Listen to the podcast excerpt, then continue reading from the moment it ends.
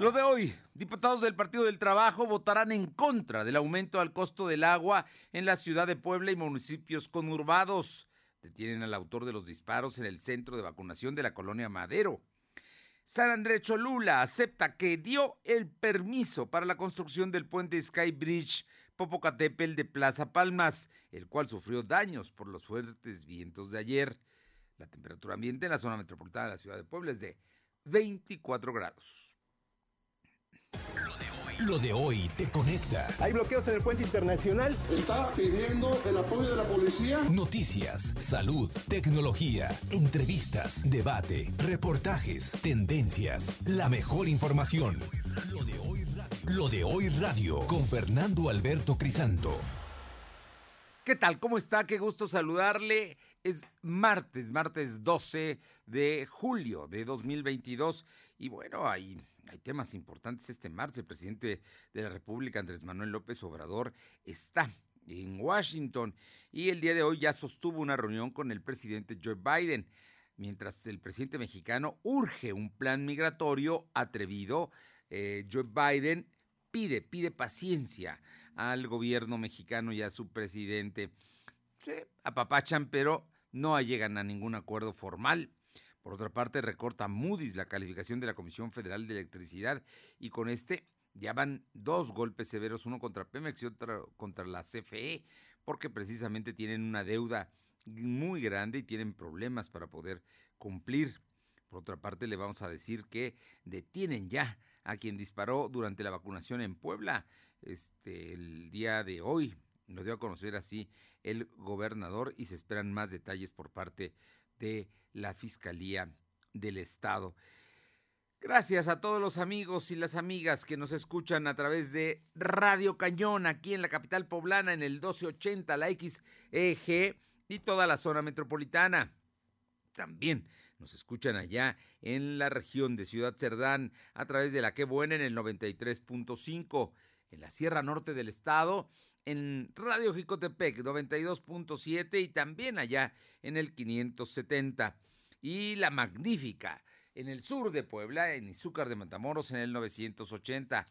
Hay quienes nos siguen y se los agradecemos a través de la plataforma www.lodoy.com.mx y a través de redes sociales. Estamos como LDH Noticias en Facebook, en Instagram, Spotify, en Twitter y por supuesto en nuestro canal de YouTube. Así es que Gracias, gracias a todos por estar con nosotros. Vamos de inmediatamente con toda la información que tenemos esta tarde para usted y es que el integrante de la dirección del Partido del Trabajo en Puebla, Rafael Ramírez Hernández, le pidió a sus diputados que voten en contra del aumento a las tarifas de el agua potable en la capital poblana y seis municipios de la zona metropolitana. Aure Navarro tiene los detalles. Aure, muy buenas tardes. Buenas tardes, pues efectivamente comentar Fernando que Rafael Ramírez Hernández, integrante de la Dirección Estatal del Partido del Trabajo, pues solicitó a los diputados de Morena que representan la mayoría en el Congreso local a que rechacen la solicitud del SOPAP para incrementar las tarifas de agua en seis municipios. Y es que llamó a los legisladores a iniciar una mesa de trabajo con especialistas para buscar alternativas que lleven a mejorar así, dijo pues la recuperación del agua para que sea posible que esta llegue pues a más familias que sufren actualmente pues escasez. Y es que señaló que si en Amozoc, Cuautlancingo o Coyucan, San Andrés y San Pedro de Cholula, así como en Puebla Capital, pues hay algunas colonias o lugares donde se carece de agua en gran parte, bueno, pues también dijo que en lugares como en San Miguel Xocla, Onealtican, incluso Coronalgo, pues ya se corre el riesgo de estar en el mismo escenario en un corto plazo. Escuchemos al petista. En lugar de ponerse del lado de la gente, que inclusive se hablaba mucho en su momento de remunicipalizar el servicio en Puebla, pues hoy eh, no tienen ese tema y, y sí por el contrario, bajo el esquema de que es una petición de del, sistema operador o SOSAPAP, pues pretenden eh, buscar ese incremento. Sería muy preocupante, sería un grave error, sobre todo porque, pues, este, frente a ese asunto, Y bueno, es que también resaltó que de aprobar los diputados de Morena al ser mayoría en el Congreso local, pues esa solicitud que hizo el SOAPA, pues dijo que entonces estarían dañando el proyecto nacional de la Cuarta Transformación. Y es así como pidió a los legisladores, pues evitar que se siga beneficiando a una empresa que no ha dado resultados en garantizar un servicio eficiente a cientos de familias a las que hace llegar en cantidades mínimas pues el agua y la cual además pues es de baja calidad, Fernando. Bueno, pues ahí está ya el planteamiento, ¿no? Ellos dicen que no van a votar en este sentido, ya hay algunos panistas que dicen que no van a votar. Vamos a ver cómo vota el PRI y cómo vota el resto de Morena, ¿no? Los diputados de Morena, que parece que ellos sí están eh, de acuerdo en aumentar el precio de eh, las tarifas, el precio del agua en la ciudad de Puebla. Así es, Fernando, estaremos pendientes de cómo se desahogue este tema en comisión.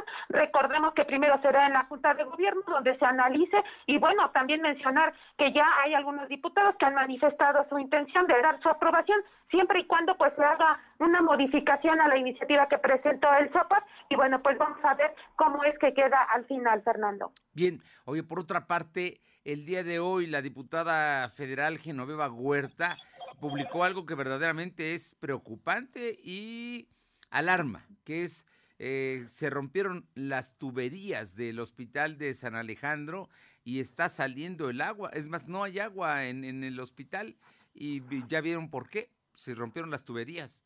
¿Es así? Así es, Fernando, comentar que pues evidenció una vez más que eh, pues este tipo de situaciones que se está dando en los hospitales del IMSS, como bien lo mencionas, y bueno, esta vez fue precisamente que se rompieron estas tuberías de agua y bueno, incluso se ve en uno de los videos que evidenció precisamente lo que es la diputada Genoveva Huerta como este piso pues está completamente inundado, impide el paso del personal médico de enfermería, incluso el de seguridad, y bueno, es así como ella critica que estando en pandemia por COVID y entrando en la quinta ola, pues simplemente en los hospitales de IMSS, pues estén pasando este tipo de situaciones. Y bueno, recordemos, Fernando, que ella ha sido muy enfática en esta situación que se vive en los hospitales, ha mencionado, también evidenciado a través de videos en sus redes sociales de cómo no sirven los elevadores y ahora esta situación lamentable que ocurre en las tuberías que, bueno, se rompieron y literalmente, Fernando, se logra ver cómo está inundado el piso precisamente por esta gran cantidad de agua, Fernando. Terrible, terrible lo que está pasando ahí en el Hospital eh, del Seguro Social de la Margarita. Gracias. Gracias. Por cierto, hoy es el Día de los Abogados. ¿eh? Felicidades a todas las abogadas y a todos los abogados en este, en este su día. Sin duda, una actividad importante porque eh, muchos de ellos ejercen la administración de la justicia en el tribunal, en los tribunales en el Poder Judicial, algunos otros son políticos, algunos son eh, abogados empresariales, hay quienes también eh, son litigantes permanentes, especialistas en derecho laboral, en derecho fiscal. No, hombre, hay una gama tan grande, algunos son maestros, por cierto, también. Pues a todos los, a las abogadas y a los abogados, un abrazo y una felicitación en este su día. Silvino Cuate, el día de hoy el gobernador Barbosa da a conocer que finalmente ya detuvieron al uno de los responsables, porque hay que recordar que iban en una motocicleta, uno manejaba y otro disparó de eh, la agresión allá a una persona que estaba ahí muy cercana a la, fila donde eh, estaban entrando a la vacunación en la Francisco y Madero, allá al norponiente de esta capital. Ya se detuvo a uno. Te escuchamos, Silvino. Muy buenas tardes, pues informarles que el gobernador Miguel Barrosa Huerta dio a conocer que ya fue detenido el responsable del bloqueo en el centro de vacunación Juan y Madero, hecho que ocurrió el pasado 28 de junio y que dejó, recordemos, cuatro heridos. Barrosa Huerta señaló que la aprehensión se realizó este lunes 11 de julio y el responsable se encontraba fuera de Puebla, sin embargo se logró su captura.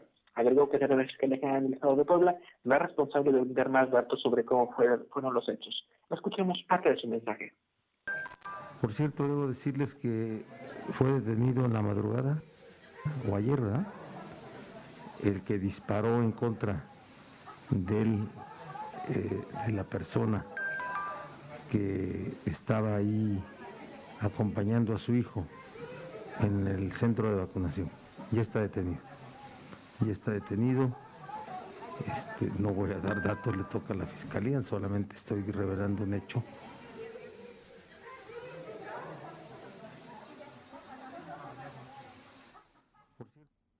centro de vacunación dejó como resultado cuatro heridos. De estos, dos eran menores y dos eran mayores, mismos que recordemos, eh, según el informe de la Secretaría de Salud, pues ya se encuentran estables, Fernando. Bueno, entonces ya está detenido. Estamos esperando todavía el, reporte de la fiscalía, ¿no? Para que nos aporte algunos datos y ver dónde queda el segundo. Por cierto, ¿tú sabes qué le pasó con la zorra? ¿Lo, detuvieron o eh, está libre eh, al que agredieron, que supuestamente también estaba involucrado con mafias y con eh, situaciones ilegales? De acuerdo al último informe, pues reportaron que como tal sí contaba con vigilancia, a pesar de que recordemos que se eh, internó en el hospital privado, se le brindó eh, seguridad, es decir, que una vez de su recuperación probablemente fue detenido, pero sí señalaron que como tal contaba con toda la vigilancia por si había como algún intento de huida, Fernando.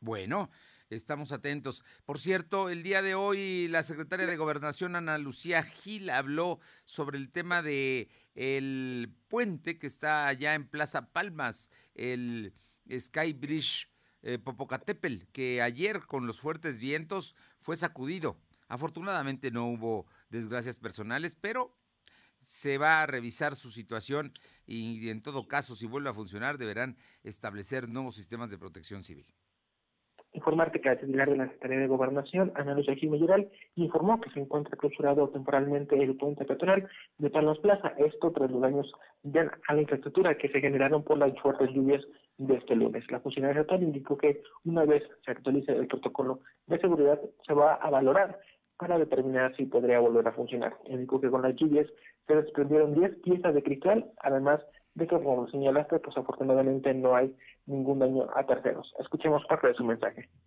Ayer estuvo Protección Civil del Estado, acudió al lugar para revisar todos los protocolos y las medidas de seguridad con las que trabajaban ese, ese puente.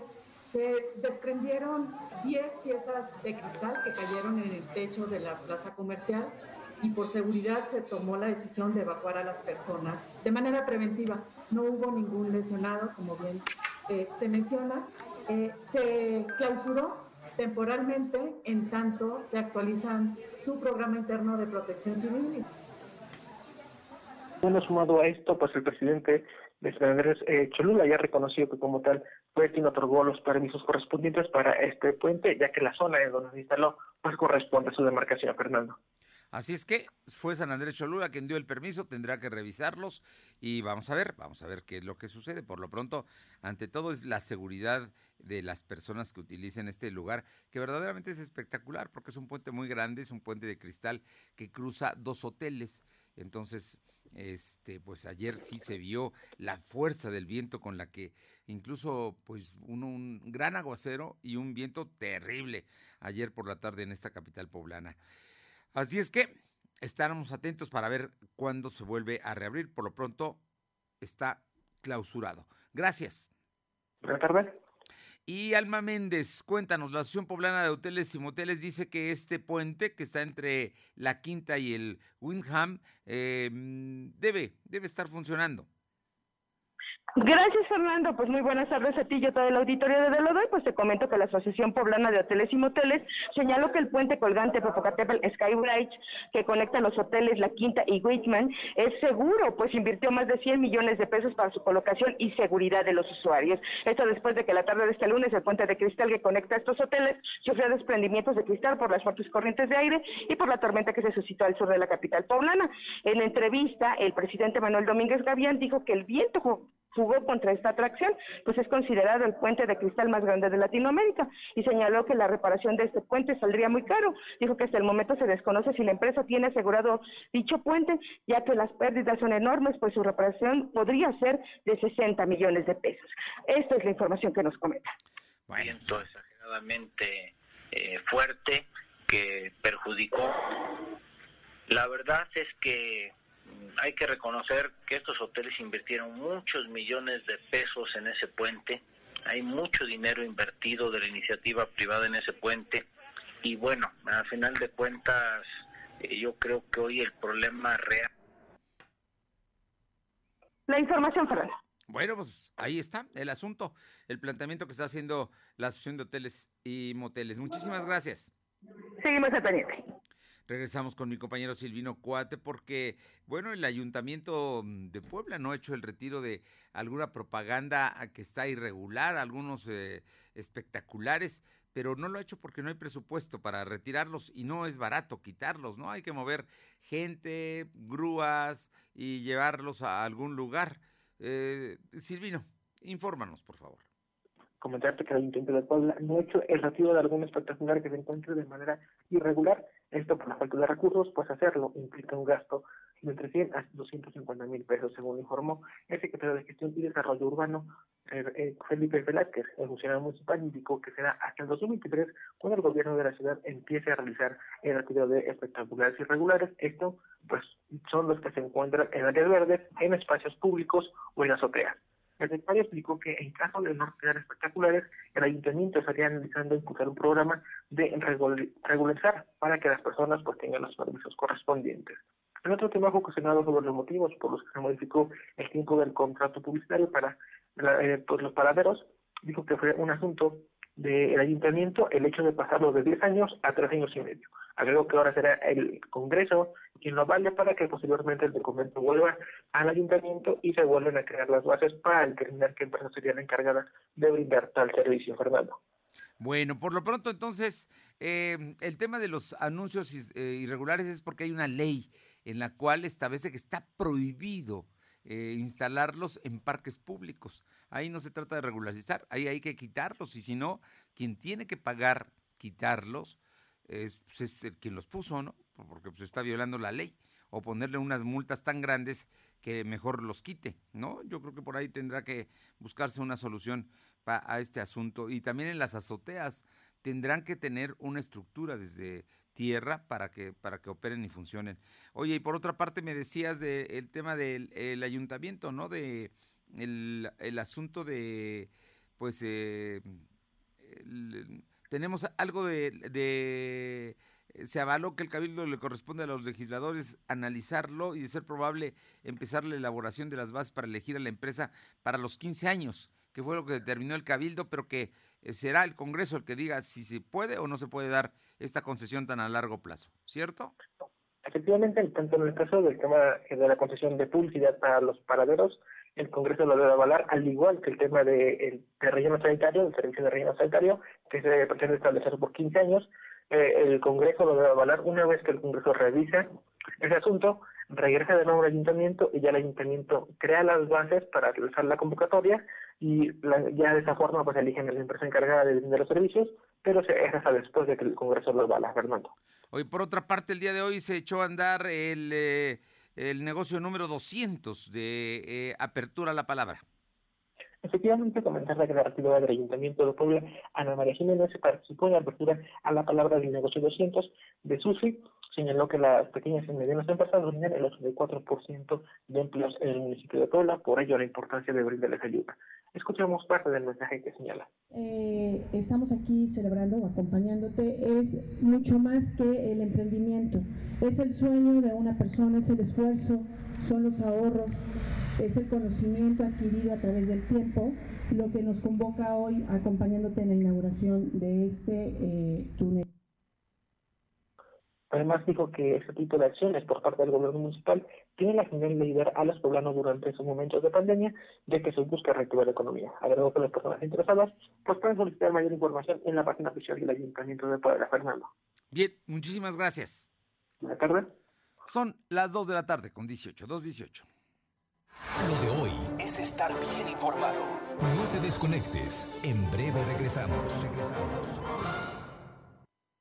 El orgullo no se vive solo un día o solo un mes. El orgullo se vive cada vez que respondemos al odio con amor. Cuando pintamos de colores a la intolerancia. Cuando metemos al closet los prejuicios para dejar salir lo que somos. En este movimiento luchamos a mucho orgullo para prohibir las terapias de conversión, por el matrimonio igualitario y por todos los derechos para todas las personas. Porque el futuro es la libertad de ser y amar.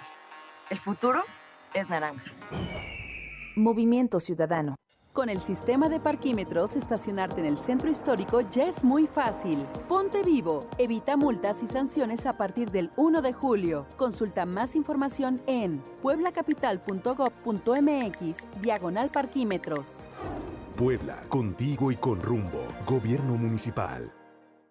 ¿Cuentas con alguna propuesta orientada a mejorar la productividad y el bienestar del sector rural en México? La Cámara de Diputados, a través del CEDERSA, te convoca a participar en la sexta edición del Premio Nacional Diputado Francisco J. Mújica sobre Desarrollo Rural Sustentable y Soberanía Alimentaria. Encuentra las bases en la página www.cedersa.gov.mx y en nuestras redes sociales. Fecha límite para la entrega de los trabajos. 1 de agosto de 2022. Cámara de Diputados. Sexagésimo quinta legislatura.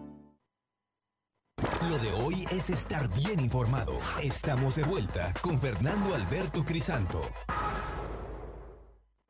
Los personajes de hoy, las ideas y los hechos se comparten en la entrevista.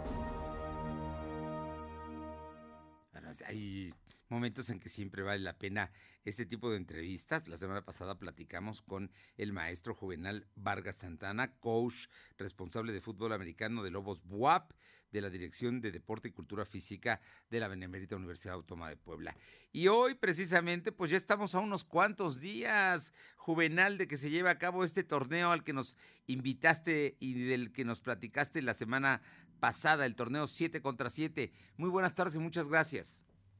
¿Cómo estás, Fer? Muy buenas tardes. Sí, efectivamente, ya estamos a unos días nada más para dar inicio al, a la patada de kickoff de este torneo que pues como bien lo mencioné hace unos días en la entrevista que tuvimos, es un torneo sin precedentes para la Benemérita Universidad, reunir a nueve universidades, incluyendo por supuesto la nuestra, nueve programas de fútbol americano de Liga Mayor, nueve universidades que han hecho historia dentro de sus propios programas de fútbol americano y han trascendido en algunos sentidos a nivel nacional, pues imagínate, nosotros nos sentimos muy contentos, muy orgullosos de lo que estamos logrando en esta administración con, la, con nuestra rectora, la doctora Lidia Cedillo, con el maestro Miguel López Serrano, del Departamento de, la Dirección de Deporte y Cultura Física, y pues son los promotores para que estas cosas puedan suceder. Oye, cuéntanos, porque es importante que la gente sepa que este eh, torneo 7 contra 7 tiene características especiales. Se fundamenta en el fútbol americano, finalmente que es un gran espectáculo, pero esta práctica tiene características propias que lo hacen sin duda más interesante en ocasiones que un propio partido de americano de los que conocemos tradicionalmente. Es correcto, mira, de entrada es un formato en el fútbol americano de manera tradicional, pues se juega 11 contra 11, son cuatro cuartos de 15 minutos, aproximadamente dos horas y media en, en estas categorías de liga mayor, es lo que dura un partido en promedio, a nivel profesional, pues hasta tres horas o más se puede extender, ¿no? Pero lo importante es que aquí en este eh, torneo de siete contra siete es que dividimos en dos modalidades al fútbol americano, la parte terrestre y la parte aérea. Y es que en la parte terrestre, sin, a los que nosotros denominamos de manera muy respetuosa nuestros gorditos, pues es la gente más fuerte y la gente más pesada que hay en la, en, el deporte del fútbol americano, las líneas ofensivas y defensivas, y que sin ellos no habrían carreras espectaculares, no brillarían los corredores, no brillarían los corebacks dentro de su protección, pero al mismo tiempo las defensas tampoco brillarían, porque el liniero defensivo pues es aquel que tiene que estar presionando en muy poco tiempo el coreback para precisamente que no tenga oportunidad de estar pasando, lanzando el balón o cerrando los huecos por donde la línea ofensiva quiere abrirlos. Entonces, si te das cuenta ya nada más de entrada a este formato que te estoy mencionando, de una competencia primero uno contra uno, de un liniero ofensivo contra un liniero defensivo, nada más imagínate ver a un azteca de, de la UDLA compitiendo contra un borrego tech, ofensa y defensa, uno contra uno. No hablemos de toda la línea, solamente uno contra uno. O de otras universidades, por ejemplo, nosotros tenemos una rivalidad deportiva muy grande con los halcones de la Universidad Veracruzana. Entonces, cada partido que tenemos es un es de verdad un juegazo el que, el que se juega, porque se juega con mucha pasión. Entonces, ver ahí a nuestros linieros uno contra uno es espectacular. Y luego ahora imagínate verlos toda la línea ofensiva contra toda la línea defensiva con cuatro segundos en el reloj para poder tocar un dummy que vamos a simular un coreback. Entonces, es una modalidad de mucha, mucha fuerza. Y la segunda modalidad, Fer, estamos hablando del juego aéreo. Las fuerzas aéreas, ahí es donde, donde se van a reunir. Ver lucir al coreback sin ningún tipo de presión más que el reloj en mano que ellos van a tener cinco segundos para poder lanzar el ovoide y poder conectar con sus receptores. Ellos van a tener cinco eh, posibles atacantes, que sería un corredor, cuatro receptores en promedio, más el centro, y ellos son los siete que tendrían que estar en campo contra los linebackers y los backs defensivos. Entonces, imagínate tú ver en el fútbol americano solamente la parte aérea. Entonces, también es la parte espectacular porque pues, las atrapadas que se hacen en, la, en el sideline, las atrapadas a una mano, este, las trayectorias abiertas o eh, ese tipo de, jugadas en donde están delimitadas por un reloj, pues las hacen todavía mucho más espectaculares. Y vamos a tener tres escenarios, Juan.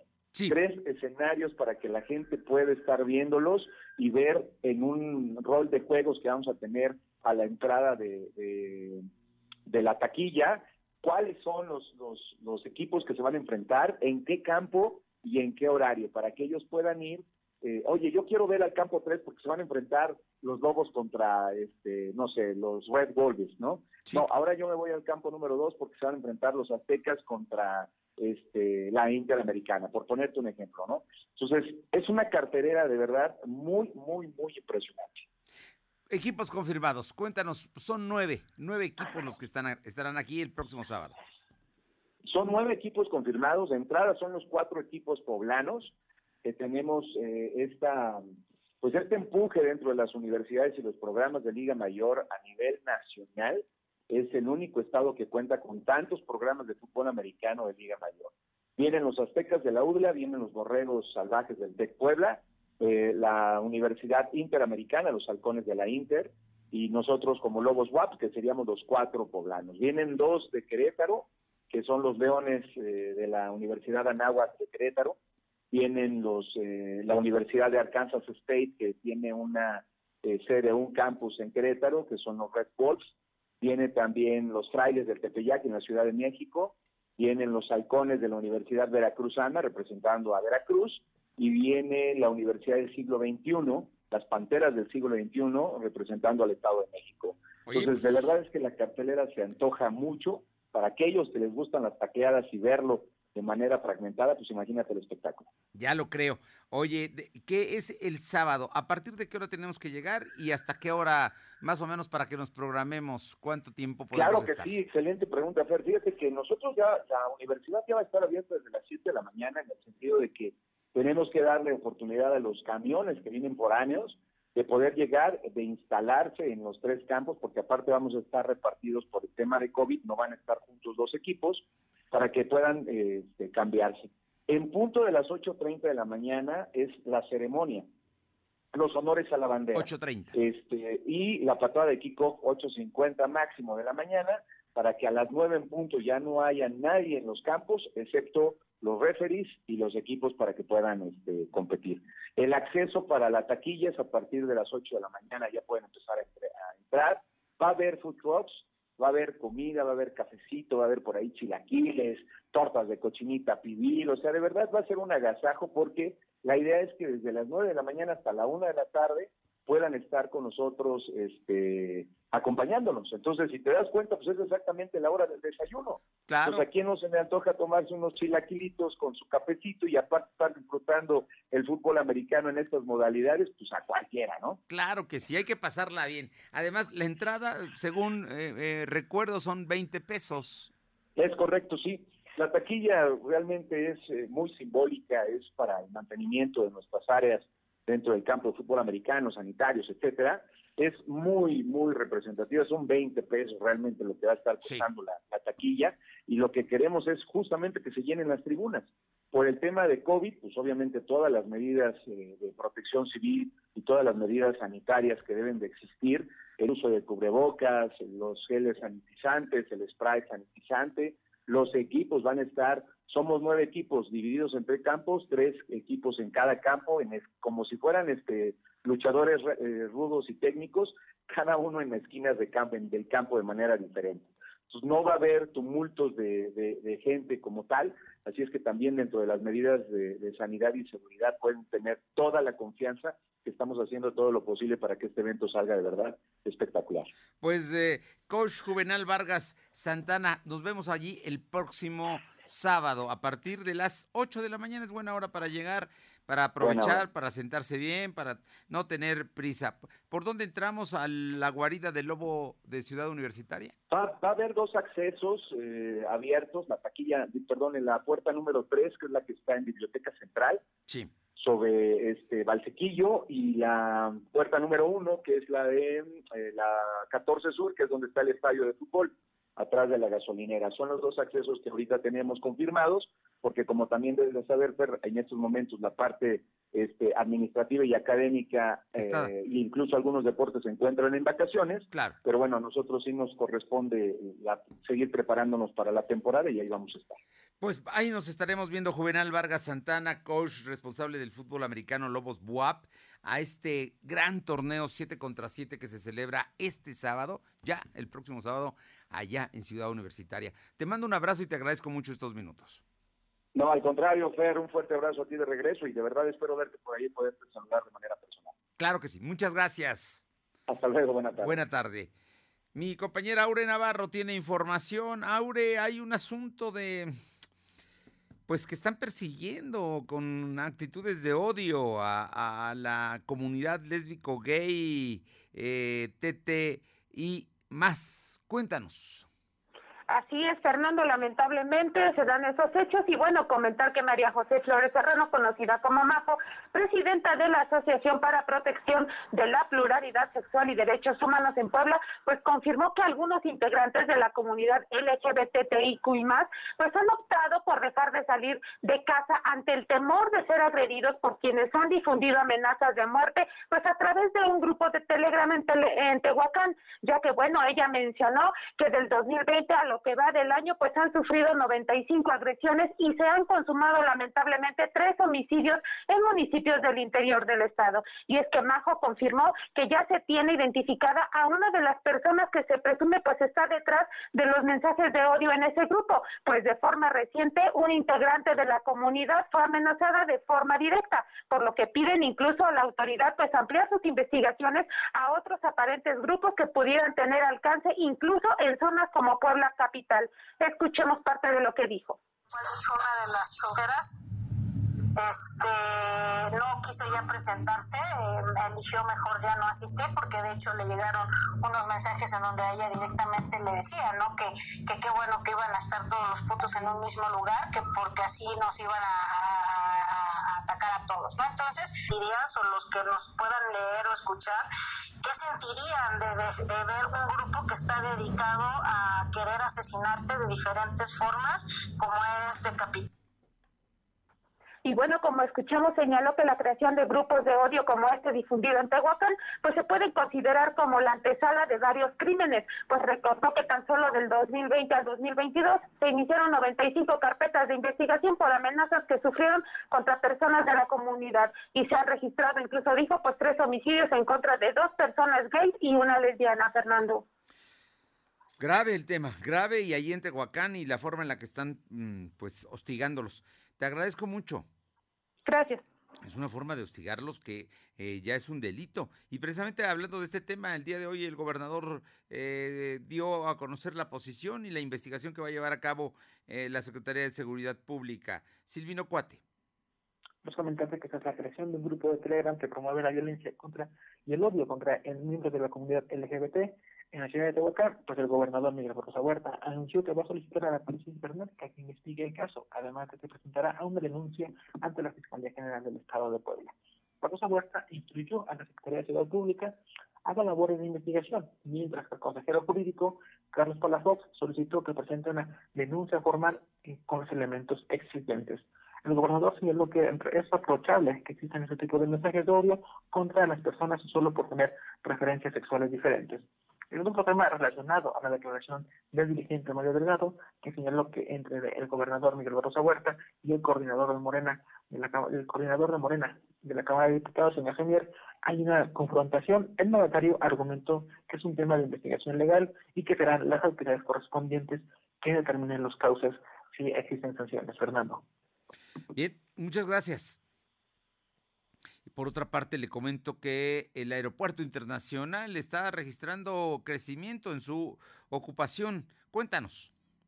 Gracias, Fernando. Pues comentarte que el Aeropuerto Internacional de Puebla, hermano Cerdán, registró durante el primer semestre del 2022 un crecimiento del 47.1 en atención a pasajeros, al contabilizar 365.476 usuarios, dato superior al 248.475 en el mismo periodo del 2021. Y bueno, pues la terminal poblana eh, reportó que 8.900 operaciones en el mismo periodo señalado, y bueno, pues es una cifra del 40.8% mayor a las 6.000 300 eh, efectuadas en enero y de enero a junio del 2021, eh, 2021. En este mismo lapso, la carga registrada fue de 5 eh, millones 68 mil 396 kilogramos, lo que representa una cifra superior en 389.6 al millón de 35 mil 114 kilogramos reportados en el primer semestre del año pasado. La información, Fernando. Oye, pues importante, ¿no? El aumento que ha tenido el el uso del aeropuerto Hermano Cerdán.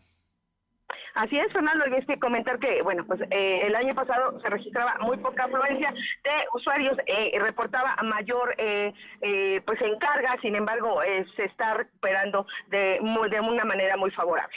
Muchas gracias. Seguimos al pendiente. Son las ocho, son las ocho, no, son las dos de la tarde con 35 minutos, dos con 35.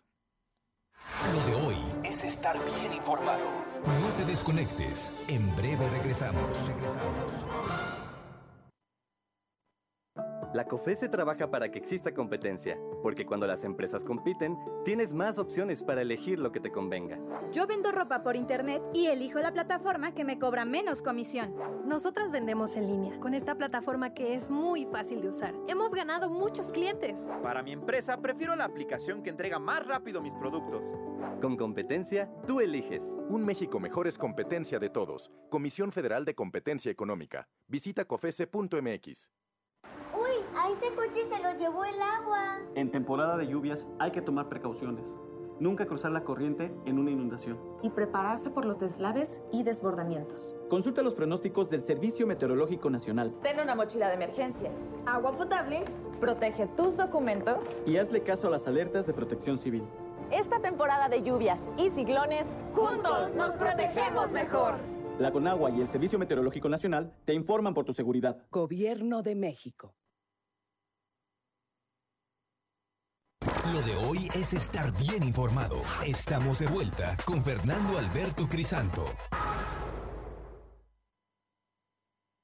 Regresamos con mi compañero Silvino Cuate. Silvino, la Secretaría de Salud registró hoy 300 eh, contagios de COVID de que la Secretaría de Salud pues tuvo 300 casos positivos de coronavirus y sin ningún deceso, según informó el secretario José Antonio Martínez García. El funcionario estatal indicó que en todo el estado hay 6.317 casos activos, distribuidos en 108 municipios. Es decir, el COVID tiene presencia en el 48% de la entidad. Además, se tienen registrados 66 pacientes hospitalizados, de estos solamente uno está grave, por lo que requiere ventilación mecánica asistida. Asimismo, recomendó que a pesar de tener síntomas leves de coronavirus, pues acudir a la instancia de la Secretaría, esto para hacerse la prueba PCR y en caso de que no lo tengan, pues descartar la probabilidad de coronavirus y con ello evitar la propagación de COVID, Fernando. Bueno, pues ahí está el, asunto de, del COVID, que por cierto, mañana empieza la, eh, la campaña ya en la zona de Tehuacán. Efectivamente, la jornada de vacunación, recordemos que empieza mañana, y bueno, ya como tal, la logística ya se publicó en, las redes sociales de la Secretaría de Salud, o pueden consultarlo directamente en la página oficial de la Secretaría para tener pues la logística completa, apellidos y documentos solicitados para que puedan inocular a los menores de 5 a 11 años, Fernando. Por cierto que están reportando largas filas en afuera del ISTEP de gente que se va a hacer la prueba, ¿no? Efectivamente, recordemos que como tal, el secretario alertó que la quinta ola, su pico más alto sería en la próxima semana, entonces se espera que en estos días pues, puedan incrementar los números. Recordemos que tan solo en esos días la cifra ha sido arriba de 500, no obstante, en esta ocasión fueron 300, pero se espera que en la próxima semana se alcance el pico más alto de la pandemia, Fernando. Bueno, pues ahí, ahí está, ahí está el asunto de, estamos a los días de que eh, se había advertido que iba a ser en la segunda quincena de julio cuando se iban a tener los números más altos de contagios. Por ello, no hay que bajar la guardia y hay que seguir utilizando especialmente el cubrebocas, el gel antibacterial, el lavado de manos frecuente y la sana distancia. Gracias. Buenas tardes. Buena tarde. Aure Navarro, ¿qué dice la diputada local del PT, Mónica Silva, sobre el tema de pues eh, la violencia vicaria? Aure. Gracias. Comentar que la diputada local por el PT, Mónica Silva, pues confirmó que es cuestión de tiempo para que en Puebla pues la violencia vicaria sea tipificada como delito, con penas que incrementarán los castigos hacia el agresor hasta en un tercio de las penas que se consideran dentro ya de la violencia contra las mujeres.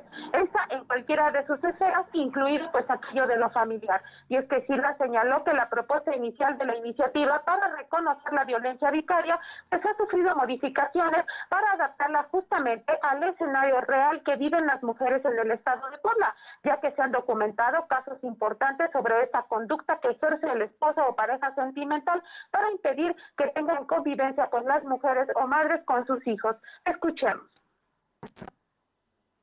Hemos hablado con sociedad civil, nos hemos sentado con sociedad civil, hemos tenido mesas de trabajo con nuestras compañeras diputadas, nos han hecho llegar retroalimentación. Entonces, la realidad es que ha tenido buena aceptación desde el origen y afortunadamente la, hemos ido construyendo conforme a la realidad de lo que significa vivir la violencia vicaria para la, violencia. O sea, estamos hablando, eso, eso eh, lo comentaba desde la vez pasada, estamos hablando de un tipo de violencia reconocido en la ley de acceso que vamos evidentemente a incorporar dentro del tema de violencia familiar en el Código Penal.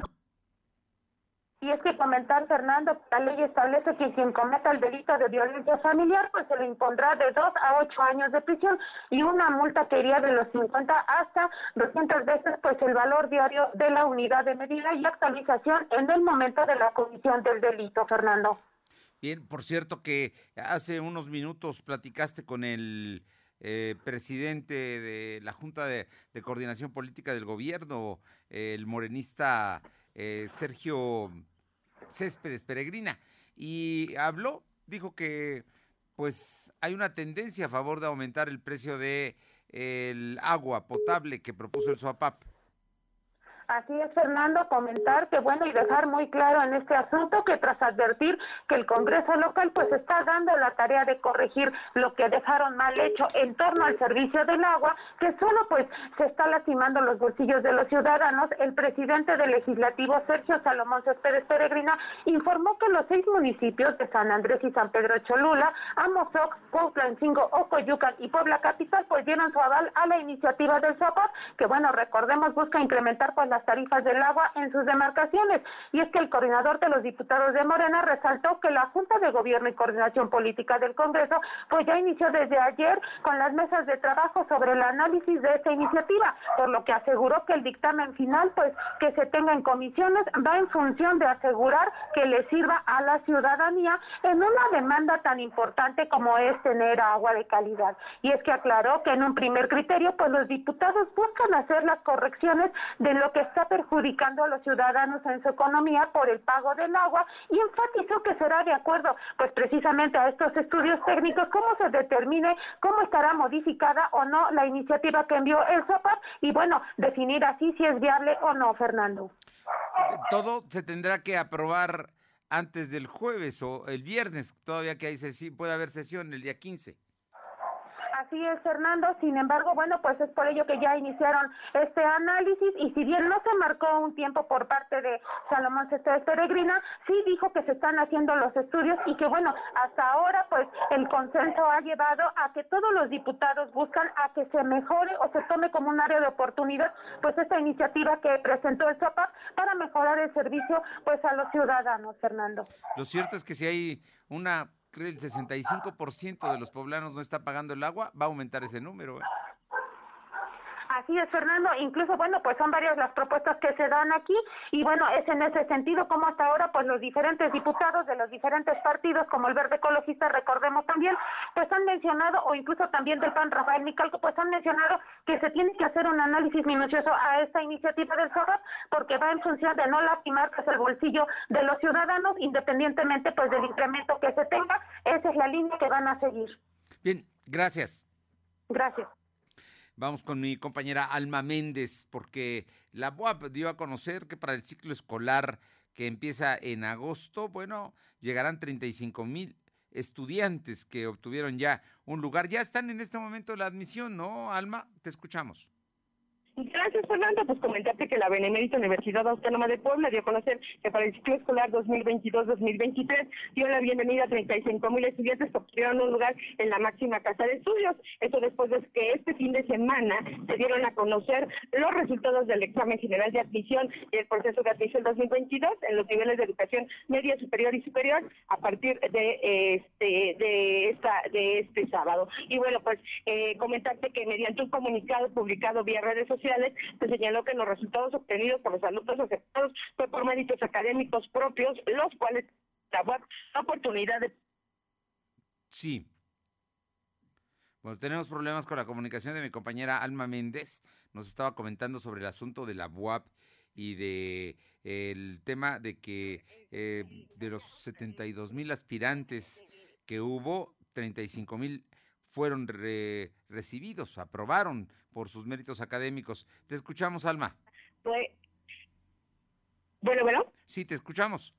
Gracias, Fernando. Pues eh, como te comentaba, eh, pues la Benemérita Universidad Autónoma de Puebla exhorta a aquellas personas que fueron engañadas con un lugar en y bueno, pues eh, comentarte que dio el correo no, tenemos problemas. ¿Sabe qué? Vamos a, vamos a cortar la comunicación con Alma mientras leo una nota y eh, vamos a volver a restablecer la comunicación para que termine su nota mi compañera Alba Méndez, que nos hablaba de que el proceso de admisión eh, mediante un comunicado publicado vía redes sociales, señaló que los resultados obtenidos por los alumnos aceptados fue por méritos académicos propios, los cuales tendrán en la UAP la oportunidad de prepararse y de salir adelante. Es que una de las características de este examen de admisión que se presenta es precisamente reconocer las capacidades de las personas.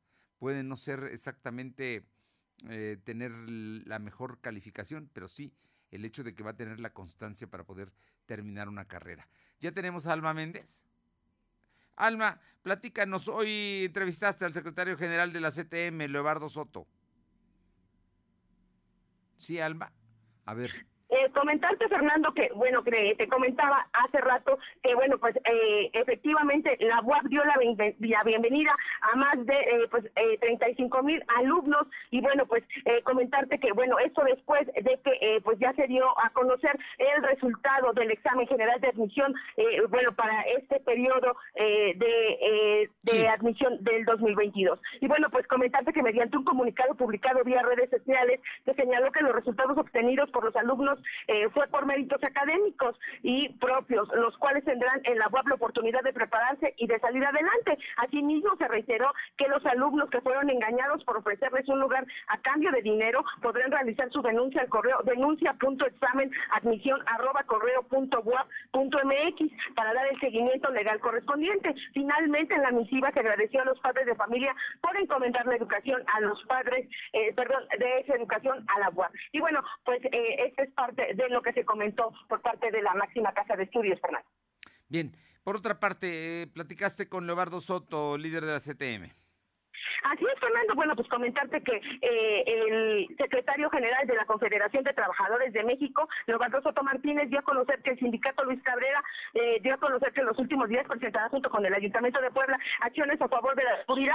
Esto debido a que sigue afectando a los trabajadores, así como a los ciudadanos, en el transporte público, en las calles, en las casas, por lo que ya se han acercado a la administración municipal para tomar acciones inmediatas. Y bueno, pues Soto Martínez dijo que se aportará en dichas estrategias donde interviene el gobierno federal Federal para que se aplique en la capital poblana y se replique en los 217 municipios de esta entidad. Esto es parte de lo que comentó eh, Leobardo Soto. En sus hogares, en las calles, y, y esto es lo que hemos platicado inclusive con, con, este, con el presidente municipal eh, en las reuniones que tenemos. Afortunadamente estamos tomando acciones. Yo creo que la próxima semana vamos a anunciar un, un que tenemos inclusive con la seguridad nacional del, gobierno federal, que ojalá se aplique, que queremos que se aplique en Puebla, Puebla Cabecera. La información, Fernando. Bien.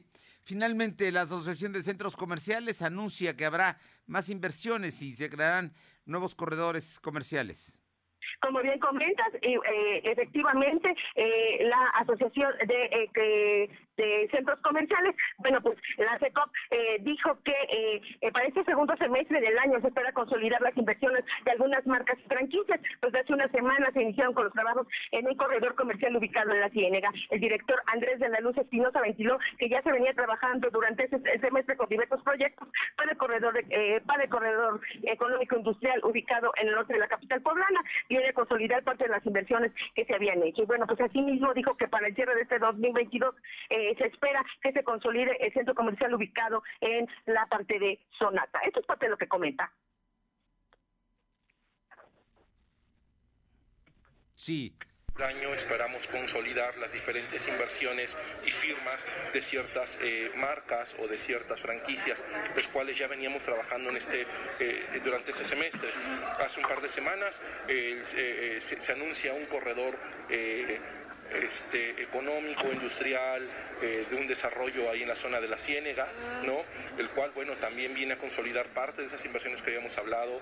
Adicionalmente, eh, esperemos que en este cierre de año consolidar ya lo que traemos ahí en la zona de Sonata. Hay un centro comercial importante también que se está desarrollando, entonces consideramos importante que para este segundo semestre las condiciones de salud sean las adecuadas para que estas firmas puedan generar la información, Fernando. Muchas gracias, Alma. Seguimos a Son las 2.50, 2.50.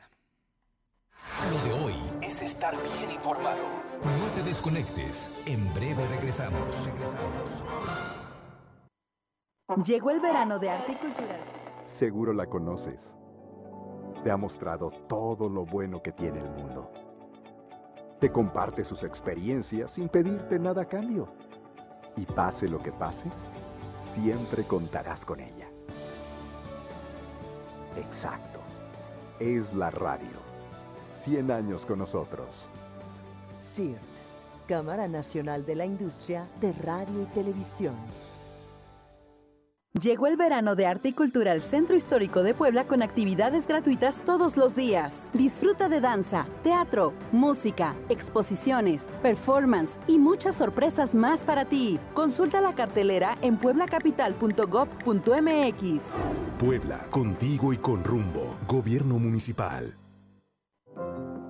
Las sentencias del Tribunal Electoral han obligado a los partidos políticos a incluir en sus candidaturas a representantes de las comunidades indígenas, LGBTIQ y afromexicana. También a que los mexicanos migrantes residentes en el extranjero y las personas con discapacidad tengan representación política en la Cámara de Diputados. Un tribunal de derechos a favor de los grupos históricamente discriminados. Tribunal Electoral del Poder Judicial de la Federación lo de hoy es estar bien informado. Estamos de vuelta con Fernando Alberto Crisanto. Arriba el telón. El show está por comenzar. Claudia Cisneros, qué gusto saludarte como todos los martes. Y bueno, va a haber una segunda temporada de la serie Ana. ¿De qué se trata? Así Buenas es, Fernando, amigos de la y saludar a usted. Pues efectivamente, mira, después del éxito obtenido en lo que fue la primera temporada de la serie Ana, bueno, pues ya, ya listan todo para la segunda parte. Ana es producida, escrita y protagonizada por la actriz veracruzana Ana de la Reguera. Y bueno, pues es una comedia en donde literal se va a interpretar varias situaciones de los castings de los artistas, los problemas que hay detrás de cámaras y todo lo, pues, lo que conocemos de alguna manera y hasta lo que no conocemos. Este estreno se podrá ver a partir del 22 de julio a través de Prime Video exclusivamente en toda Latinoamérica y bueno, posteriormente se verá en Estados Unidos y Puerto Rico. Interesante decir que, bueno, pues se van a ver también diferentes situaciones de otros artistas obviamente con otros nombres. Y en esta segunda temporada, Ana de la Reguera va a compartir escenario con Tina Romero, Andrés Almeida, David Palacios, Cristian Mier, Gabriela Roel, entre otros artistas. Es una, es una serie bastante divertida, en donde, bueno, pues yo creo que todos van a disfrutar, Fernando. Oye, ya le fue bien a Ana de la Reguera en la primera serie, ¿no? Sí, la verdad sí, de ahí que se está haciendo la segunda y se comenta que ya también hay firma para la tercera temporada. ¿En dónde se puede ver? Eh, se puede ver a partir del 22 de junio en Prime Video, Fernando. Prime Video. Muy bien. Oye, y por otra parte, bueno, pues llegan a Puebla en concierto un grupo muy importante. Sí, Fernando, pues ya entre los grandes llegan a Puebla como bien comentas en concierto, uno de los grupos más esperados, el grupo Intocable, los oriundos de Zapata, Texas, para ofrecer su música esta canción en concierto el sábado 23 de julio a las 10 de la noche, teniendo como sede el Centro Expositor, un lugar donde obviamente pues vamos a cantar, vamos a bailar sus grandes temas como Enséñame a olvidarte, Déjame amarte, Yo todo para qué, Fuerte no soy, El poder de tus manos, grandes éxitos que tienen sin duda alguna el grupo Intocable, que son pues representados por René y por Ricky, quienes son los que fundaron este grupo, y de verdad es un concierto muy esperado porque ya estaba programado antes de la pandemia y como todos sabemos, se, fueron atrasando, así que no se lo pierdan. Los boletos ya se encuentran disponibles en Superboletos y también en el lugar sede, en localidades de Zona Diamante, 1960, 60, Zona Plaza, 1400 y Zona General, 600 pesos, Fernando. Bueno, pues son clásicos, ¿no? Y es intocable. ¿Qué más? ¿Qué, se puede decir? ¿Cuándo va a ser el concierto? El concierto está programado para el sábado 23 de julio a las 10 de la noche. Son de guante, Fernando, así que van a ser 3, 4 horas. La gente debe ir preparada, cómoda para, repito, cantar y bailar a todo lo que da esa noche. Va a ser en el Centro Expositor de los Fuertes. Así es, Fernando. Muchísimas gracias. Bonita tarde a todos, Fernando. Buena tarde, gracias. Y por otra parte tenemos información, son las 2 de la tarde con 56 con mi compañera Carolina Galindo allá en Huejotzingo. Caro, ¿cómo te va? Muy buenas tardes. Fernando, buenas tardes a ti, al auditorio. Comentarte esto que están reportando vecinos de Casas Ara, están, están solicitando a las autoridades municipales de Huejotzingo redoblar los rondines de vigilancia porque resulta ser que los amantes de lo ajeno los están dejando a oscuras. Se están robando el cableado de la línea del servicio público y pues esto ha dejado a las luminarias ya sin funcionar y dicen que por las noches eso parece una boca de lobo y están pidiendo la intervención de las autoridades esperando que les puedan hacer caso. Fernando. Esto allá en Huejotzingo, ¿verdad? Sí, en Casa Sara. Sí, es un desarrollo inmobiliario muy grande, pero los están dejando sin luz. No, pues es terrible esto. ¿Y qué hará la autoridad municipal? Yo me imagino que nada, ¿no? La presidenta Alvarado seguramente anda eh, ocupada en otras cosas, pero no, no cuida a la gente de Huejotzingo. Muchas gracias, Caro. Gracias. Mi compañera Luz María Sayas tiene información de Tecamachalco. terrible el hallazgo de hoy. Luzma. Así es, Fernando. Muy buenas tardes para ti, nuestros amigos de lo de hoy. Pues te comento que bueno, el dren de Valsequillo ya es un tiradero de cuerpos humanos, es que es esto en el municipio de Tecamachalco. Un cuerpo humano ya en estado avanzado de putrefacción fue hallado flotando en las aguas negras del canal de Valsequillo. Hechos registrados a la altura del barrio de San Antonio, versiones de algunos testigos refieren que el cuerpo se atoró entre la basura y tuvo un tubo de agua potable. Fue a través de una llamada al 911 donde reportaron sobre esta situación. Al lugar llegaron paramédicos, personal de protección civil, policía municipal para acordonar la zona. Posteriormente llegó personal de la Agencia Estatal de Investigación y peritos para hacer el levantamiento del cuerpo y trasladarlo al CEMEFO para practicar la necropsia de ley e iniciar con la carpeta de investigación. Hasta el momento se desconoce la identidad del masculino, esperando que en estos días sea identificado por algún familiar para que no sea, bueno, llevado o enterrado en la fosa común. Lamentable los hechos, pero es esto se ha convertido este tren en un tiradero de cuerpos humanos, Fernando. Estamos hablando de que el dren de Valsequillo es precisamente el lugar donde se riega, donde llega el agua de Valsequillo para regar los campos de cultivo de la zona de Tecamachalco. Así es, Fernando. Estas aguas, bueno, son aguas para regarlos en los cultivos de este de este municipio, de esta zona, pero lamentablemente, pues ya también se convirtió en un tiradero, volvemos a repetir, lamentable, de cuerpos humanos. Bueno, ya recordemos que en estos días, bueno, con este ya son dos la semana pasada, y estos que se han encontrado los cuerpos en este lugar. Dos, en unos cuantos días. Muchas gracias. Así es. Muy buenas tardes.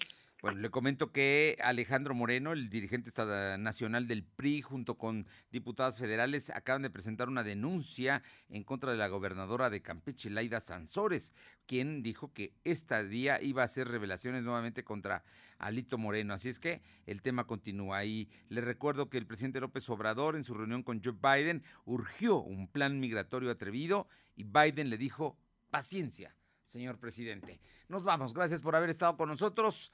Quédese en sus frecuencias. Regresamos mañana aquí, en punto de las 2, lo doy radio. Por lo pronto, que tenga buena tarde. Vamos a cuidarnos. Nos encontramos mañana a las 2. Gracias.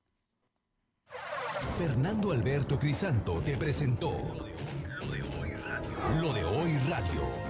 Te esperamos de lunes a viernes, de 2 a 3 de la tarde por esta frecuencia, en la cobertura más amplia a nivel estatal. Y síguenos en internet www.lodehoy.com.mx y en nuestras redes sociales como arroba LDH Noticias. Lo de Hoy Radio.